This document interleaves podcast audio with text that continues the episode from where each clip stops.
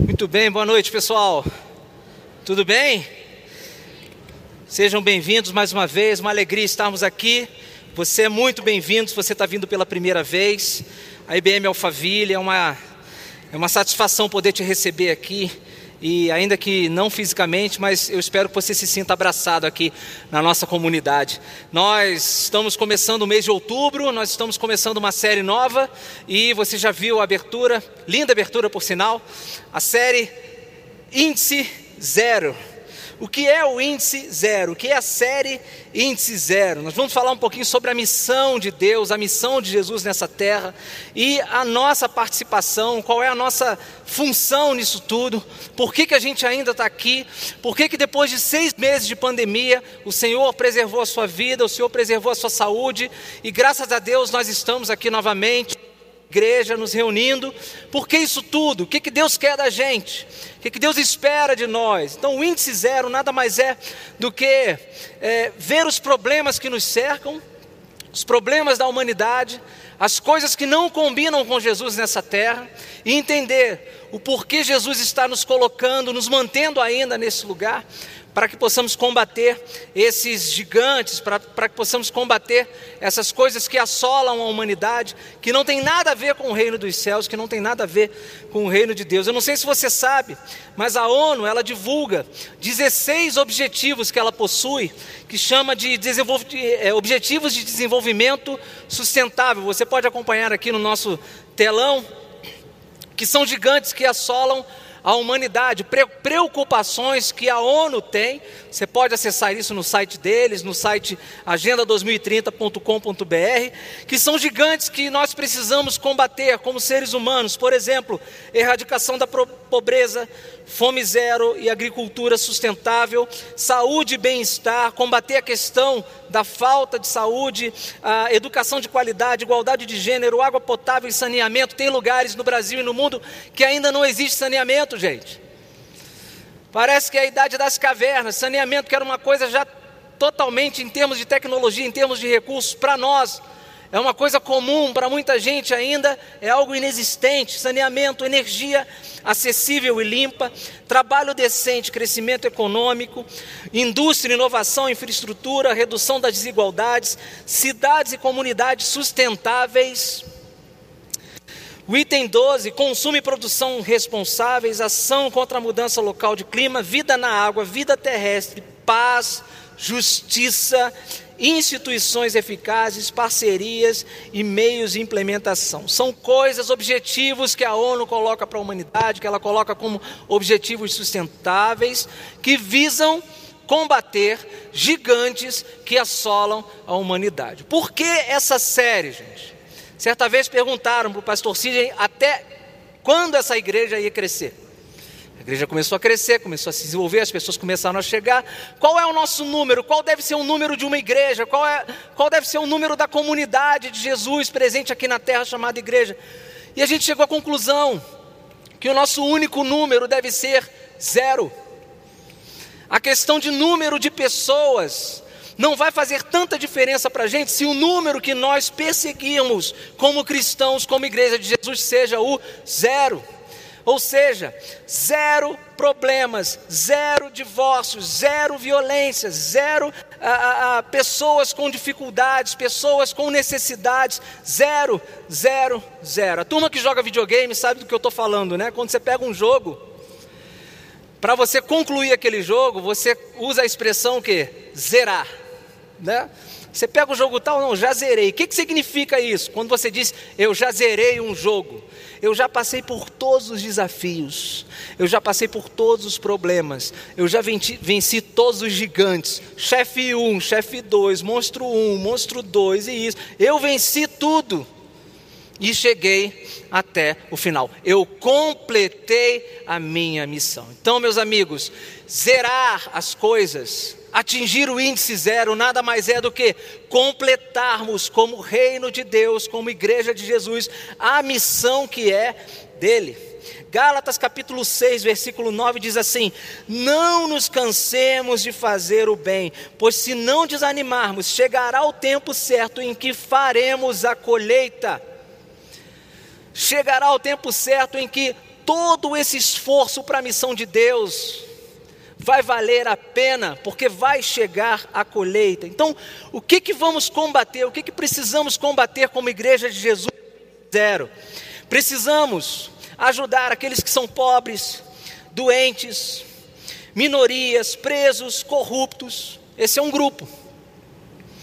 O dia em que a gente atingir o índice zero de pobres, doentes, enquanto a gente não chegar lá, a igreja continua trabalhando, a igreja continua exercendo a, a missão de Jesus.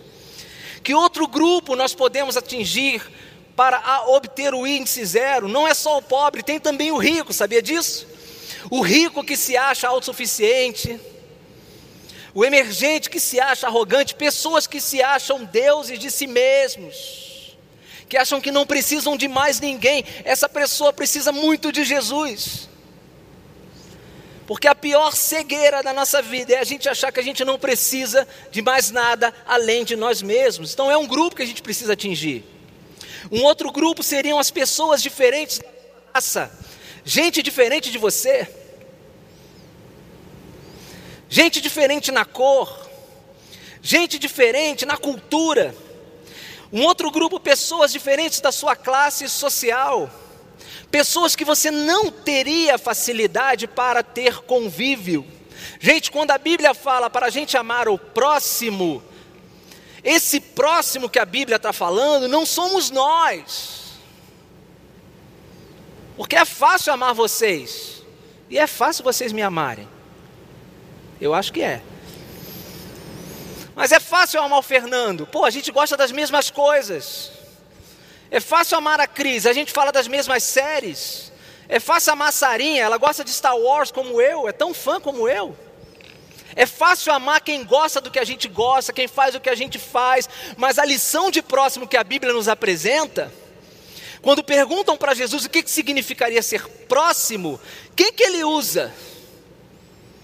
Ele usa figura de alguém que não tinha nada a ver com o reino de Deus, que estava escorraçado, que foi assistido, que foi ajudado por, um, por uma pessoa que considerou aquele cara que estava escorraçado o seu próximo, e essa pessoa era um samaritano que o judeu odiava.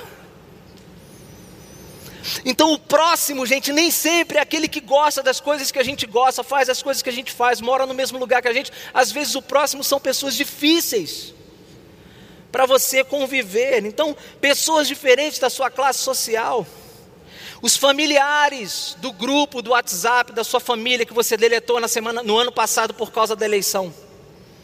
Talvez esse seja o seu próximo. Você não fala com ele desde lá, você vai olhar lá assim, última mensagem, 15 de novembro de 2019.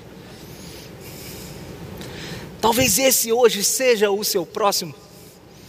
Porque o índice zero talvez seja assim, cara, eu quero zerar pendências, zero discussões, que às vezes não vão levar a lugar algum, pessoas.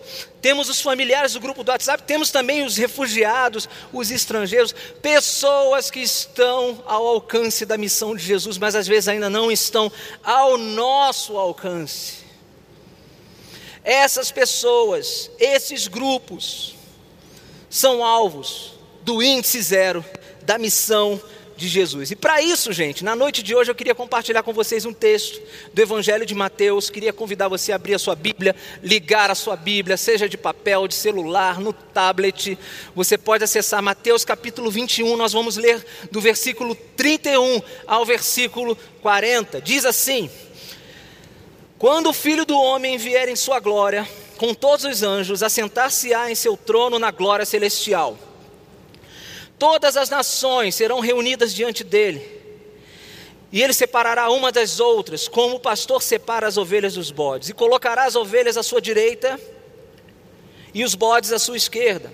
Então o rei dirá, dirá aos que estiverem à sua direita: Venham, benditos de meu Pai.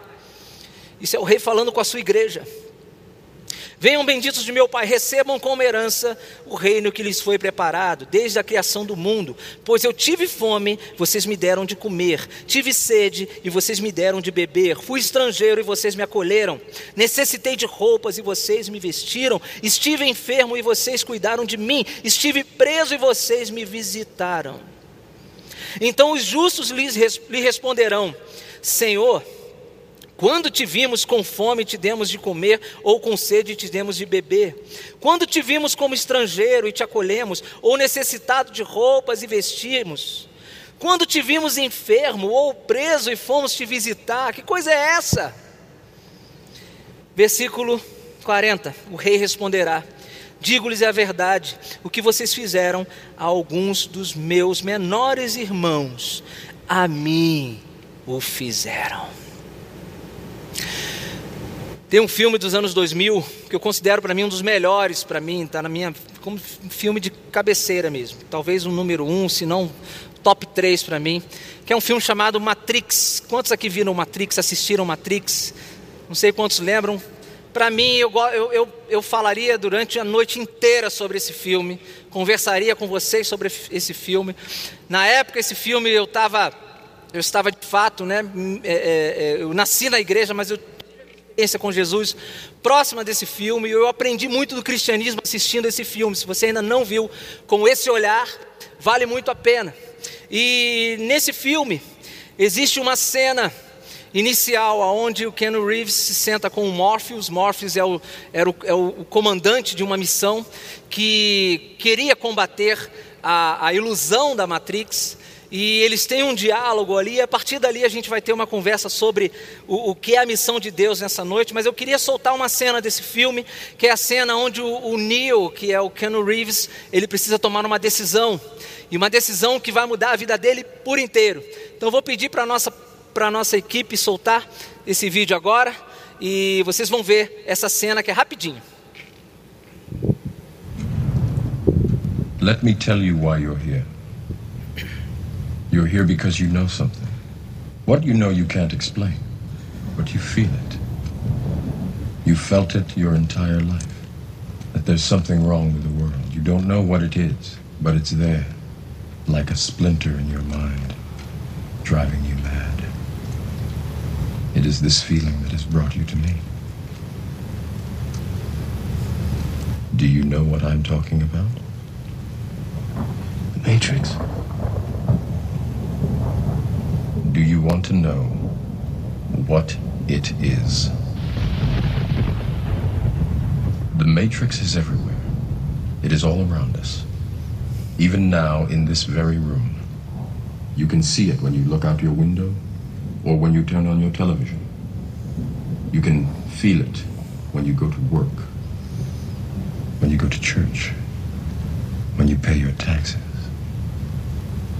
It is the world that has been pulled over your eyes to blind you from the truth. What truth? That you are a slave, Neo. Like everyone else, you were born into bondage, born into a prison that you cannot smell or taste or touch. A prison for your mind.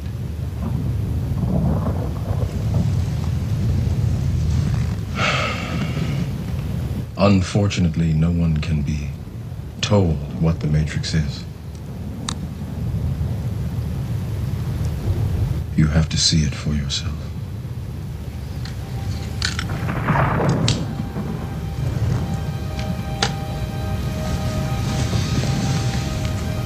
This is your last chance. After this, there is no turning back. You take the blue pill, the story ends, you wake up in your bed and believe whatever you want to believe. You take the red pill. You stay in Wonderland. And I show you how deep the rabbit hole goes.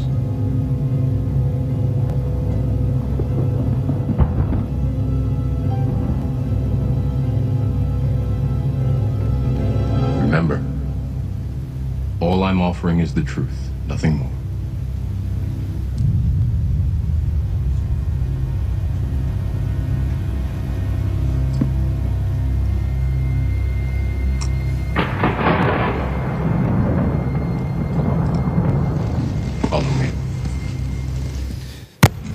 Você acabou de ver foi o Keanu Reeves, o Neo, tomando uma decisão de tentar enxergar a vida, a coisa como ela era. Matrix, ela cegava as pessoas, ela dava uma falsa ilusão de vida, era como se tudo isso aqui não fosse real e, na verdade, nós estivéssemos enclausurados num casulo onde a máquina, o sistema das máquinas, sugava a nossa energia para a sua alimentação. O filme é muito bom, ele é muito é, é, cheio de tecnologia, vale muito a pena, mas uma coisa interessante nesse diálogo é que o Keanu Reeves abre os seus olhos para a realidade. E numa determinada cena lá na frente, ele vira para o Morpheus e fala assim: Nossa, mas tudo isso que eu estou vendo, eu já sabia. Um oráculo já tinha me falado. Por que, que eu não percebi isso antes? Por que, que eu não acordei antes? E ele fala uma frase que está na sala da minha casa que é uma das frases mais incríveis desse filme para mim, quando Morpheus vira para o Neo e fala o seguinte: existe a diferença entre conhecer o caminho e percorrer o caminho. Existe uma diferença entre conhecer o caminho e percorrer o caminho. O que, eu quero dizer para vocês nessa noite, meus amigos? Viver a missão de Deus é ir além de conhecer o caminho de Deus, é percorrer o caminho de Deus. Talvez seja isso, é por essa razão que Jesus tenha se auto-identificado como o caminho. Eu sou o caminho, ou seja, eu sou aquele por quem você deve caminhar. Eu sou aquele por quem você deve se relacionar. E não apenas me conhecer de longe, porque existe uma diferença entre conhecer o caminho e percorrer o caminho. E viver a missão de Jesus nesse mundo nada mais é do que percorrer o caminho de Deus. Amém? E o que, que significa, gente? O que, que consiste basicamente na missão de Jesus? O que, que esse versículo desse trecho de Mateus nos ensina? Primeiro, atender os necessitados. Tive fome, me deram de comer, sede, me deram de beber. Segundo, a missão de Jesus consiste em aceitar os diferentes, já vimos isso aqui. Número três, acolher os excluídos. Número quatro, restaurar os doentes. Estive enfermo e vocês cuidaram de mim. E a missão de Jesus, número 5, consiste em dar voz àqueles que não têm voz. Estive preso e vocês me visitaram. Tem gente nesse mundo que não é ouvida. Tem gente nesse mundo que o mundo não está nem aí. Tem gente nesse mundo que, se não for a igreja, eles nunca vão ter voz em lugar algum. Gente, a igreja é justamente a comunidade que dá voz às pessoas e não silencia pessoas.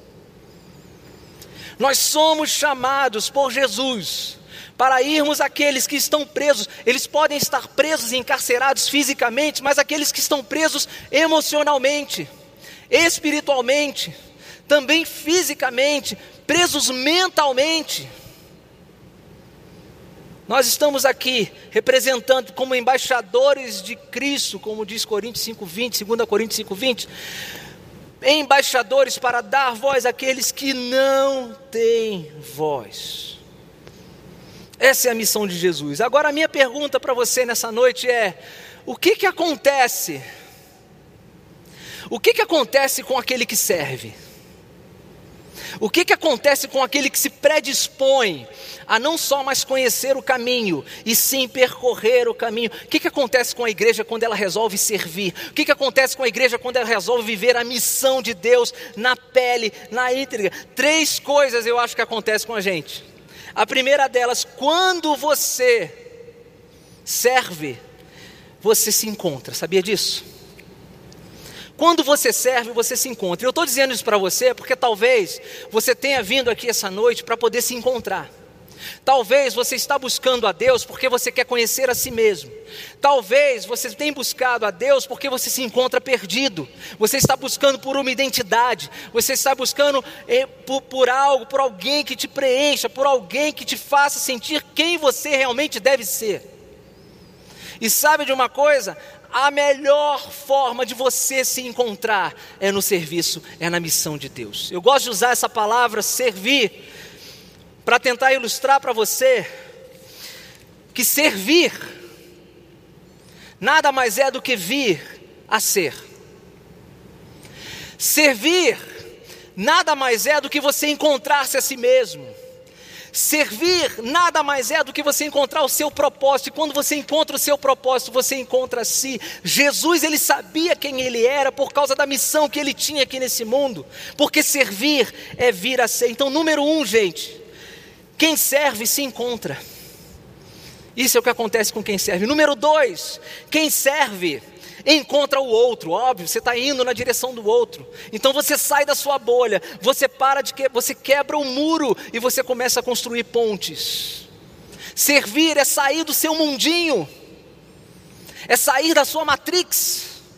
E entender que tem um mundo lá fora diferente do seu, e que você está sendo chamado para ir ao encontro, construir pontes com aqueles que tanto precisam. E terceiro, Primeiro, quem serve se encontra. Segundo, quem serve encontra Cristo. E o mais fantástico, gente, quem é, encontra o outro. O mais fantástico, número três, quem serve encontra a Cristo. Você está em busca de Deus? Quantos aqui estão? Eu estou. Tem uns aqui que não estão, não. Né? Eu estou. Você está em busca de Deus? Então, olha que fantástico. Deus, ele habita em você, mas sabe de uma coisa? Ele está no outro. O que Deus está querendo dizer através de Jesus é o seguinte, meu amigo: você acabou de cantar que quer me ver, você acabou de cantar que quer me encontrar, sabe onde você vai me encontrar? É no pobre lá na esquina que está esperando uma marmita amanhã às 5 da tarde. É no enfermo que está no hospital. Jesus resolveu se revelar naquele que tanto necessita nesse mundo, gente. Quando vocês, o que, que diz aqui? Quando vocês fizeram alguma coisa, alguns dos meus menores irmãos, a mim vocês os fizeram. Você quer encontrar Cristo? Vá em direção ao necessitado. Gente, o reino de Deus é o único lugar onde todos podem ser ao mesmo tempo alvos do amor de Deus e fonte desse mesmo amor. Isso é fantástico. Eu sou alvo do amor de Deus e posso ser fonte desse amor para outra pessoa. O mesmo lugar que é alvo, ele é fonte. Então, gente, olha que fantástico. Jesus está dizendo o seguinte, cara, você quer me encontrar? Vá às esquinas, vá às ruelas, vá aos hospitais, vá em direção aos ricos que se acham autossuficientes, porque eu estarei lá. Porque quando você servir essas pessoas, você estará servindo a mim. O reino de Deus, você pode ser alvo do amor de Deus e fonte desse mesmo amor. Talvez você aqui esteja certo de ser um alvo do amor de Deus. Você tenha passado por experiências incríveis com Jesus. Mas talvez hoje Jesus chame para você, chame você não só para ser alvo do amor dele, para ser fonte desse amor. O que, que Jesus disse em João capítulo 4? A mulher samaritana, ela estava buscando uma necessidade física para ela. E Jesus fala para ela o seguinte: Olha, se você soubesse quem estivesse te pedindo água, era você que pediria água, e você nunca mais teria sede, e mais ainda, rios de água viva iriam sair, iriam sair de você. Se você soubesse quem estivesse te pedindo água, era você que estaria pedindo água, e era você que seria uma fonte de amor para a tua cidade. E ela de fato foi, porque a cidade foi transformada por causa daquela mulher.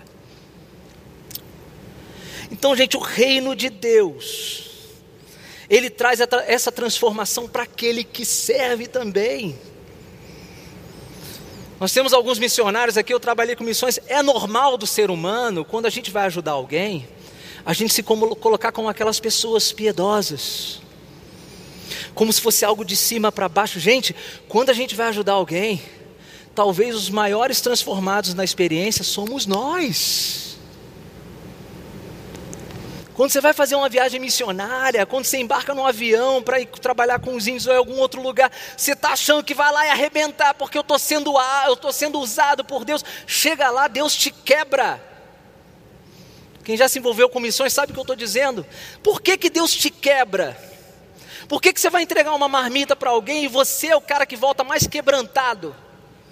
Porque quando você for entregar uma marmita, você sabe com quem você estava falando? Com o próprio Cristo. E quando a gente se encontra com Cristo, o nosso coração, ele se quebranta. Então, meus amigos, o convite para você nessa noite, que já é alvo do amor de Deus, passe a ser fonte desse amor Fabiano, o que eu preciso fazer para isso? Simples. Miqueias capítulo 6, versículo 8 diz: O Senhor já nos mostrou o que é bom e já disse o que exige de nós. O que Ele quer é que façamos o que é direito, que amemos uns aos outros com dedicação e que vivamos em humildade e obediência ao nosso Deus. Miqueias capítulo 6, versículo 8. Então, como desafio aqui para você, eu queria deixar três coisas Três desafios para você, como um cristão, um discípulo de Jesus. O que, que você precisa fazer para de fato imprimir no seu corpo a missão de Jesus? Número um, simples: percorra o caminho. Percorra o caminho. Porque muitos de nós já conhecemos o caminho. E nem tudo se trata só de conhecer. Se eu citar aqui inúmeros versículos bíblicos, vocês vão completar de cor. Você sabe dizer as características principais do Cristo que nos salvou. Você já lê a sua Bíblia. Você já tem as suas disciplinas espirituais. Você vem à igreja todo domingo. Mas Deus talvez esteja te chamando hoje para algo mais. Deus sempre nos chama para algo mais. Deus nunca vai dar uma vida cômoda no sentido do crescimento da sua fé. Acabamos de voltar no presencial, nos reunimos, culto sábado, domingos, camp abriram. Deus vem e traz um farol. Por quê? Porque o farol é missão de Deus. O farol é construir um lugar para que possamos abraçar aqueles que tanto precisam, na consciência de que quando a gente abraçar essas, essas pessoas, nós estaremos nos encontrando com quem? Com Cristo. Quando eu abraço o farol, eu começo a percorrer o caminho.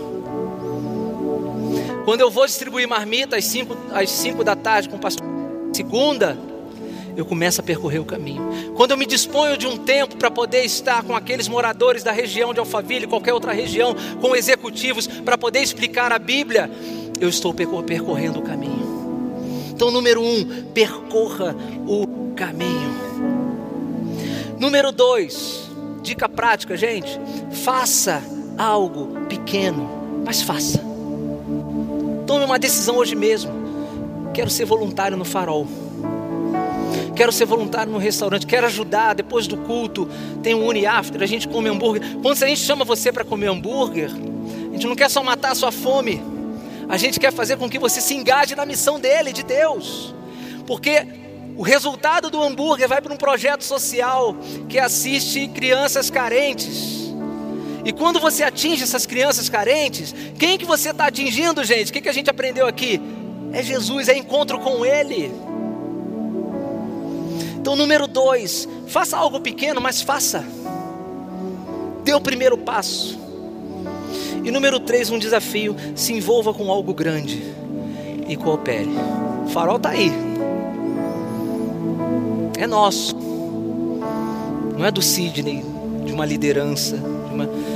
é da igreja. E quem é a igreja? Somos nós. Se envolva com algo grande, com algo grande e coopere. Mais ou menos uns seis anos atrás eu trabalhava na junta de missões e a gente trabalhava com a questão de, de comunicação. E eu lembro que eu fiz uma, uma das campanhas que a gente coordenou lá. A gente construiu uma frase que eu trouxe para minha vida. Ela era uma, um título de uma campanha e eu trouxe essa frase comigo. Essa frase me motiva sempre. Ela faz sentido para mim sempre. E eu quero fechar com ela. E essa frase diz o seguinte: quando você realiza a missão, a missão realiza você. E eu sei que tem grande parte aqui, eu acredito que todos, de alguma forma, querem se sentir realizados. Porque nós fomos feitos para nos sentirmos realizados.